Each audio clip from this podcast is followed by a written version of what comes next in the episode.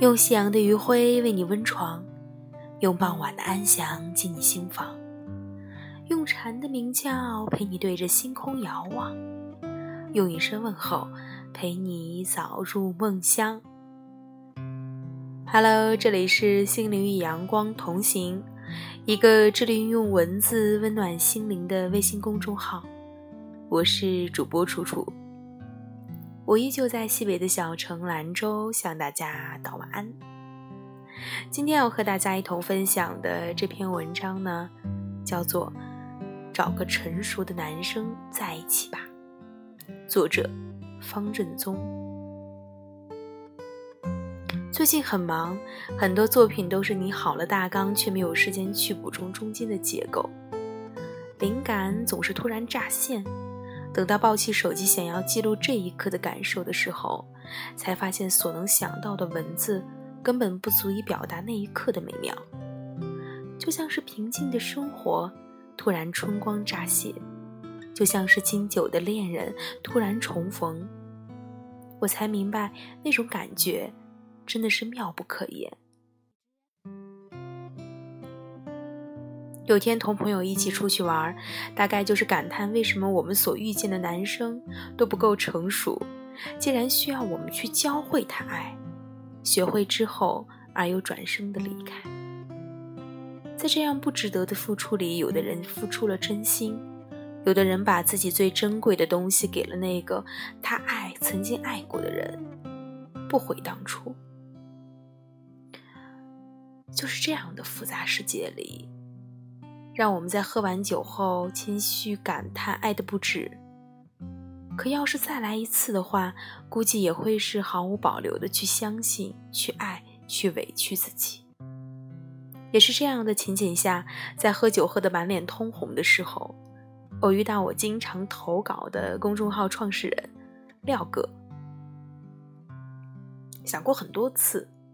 遇见公众号素未谋面去熟知故事的朋友，会是怎样的情形？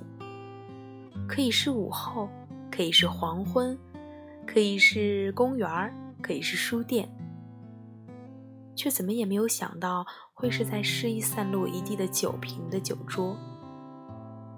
其实我早该想到的，能写出那么多故事的人，怎么可能都是好好姑娘、好好先生呢？很难想象那是怎样的一种缘分，可以在那么多人中看到你并认出来。我永远忘不了那声隔着一张桌子喊出来的方正宗，而那一声方正宗，让我明白了，除了在生活中失意的自己，我还可以是公众号那个快意恩仇的写手。你看，我们每个人都背负着不同的社会身份，同样。也应该学会成熟的社交。不知道你们还记得《如果你快要二十岁》里面写到的那个三废吗？稿子被转载，那个印刷系的男生被所有人误会成一个不折不扣的人渣。在这里，我想跟他说一声抱歉。抱歉，感情本应该是两个人的事儿，我们却投入自己的主观意识，给他强行背负了很多的东西。可是我们却忘了，也没有问过他？事实是不是这个样子的呢？后来我终于明白，一个人所说的事儿不叫故事，叫智联。两个人的对峙，那才叫故事。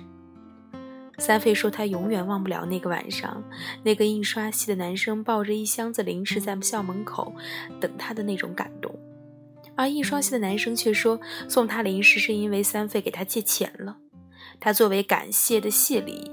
却被他当作别有用心。那个下着雨却固执等待的三飞，确实感动了很多人。可是后来，那个印刷系男生却对我说，他并没有要求三飞等啊。你看，如果不是互相喜欢，你的喜欢就会成别人的负担，而这种只是一厢情愿，或者说是强扭折扭的纠缠换来的陪伴，结局。也一定会烂尾。所以亲爱的你们不管之前的感情有多少的失意下一次一定要找一个成熟的男生在一起。一个成熟的男生可能并没有特别的优秀可是他不会让你去教会他爱也不会让你在雨中等待他更不会让你去感慨去嘘嘘能拥有的都是侥幸而你只要遇见他就好。只要遇见就好了。感谢您的收听我们下期再会。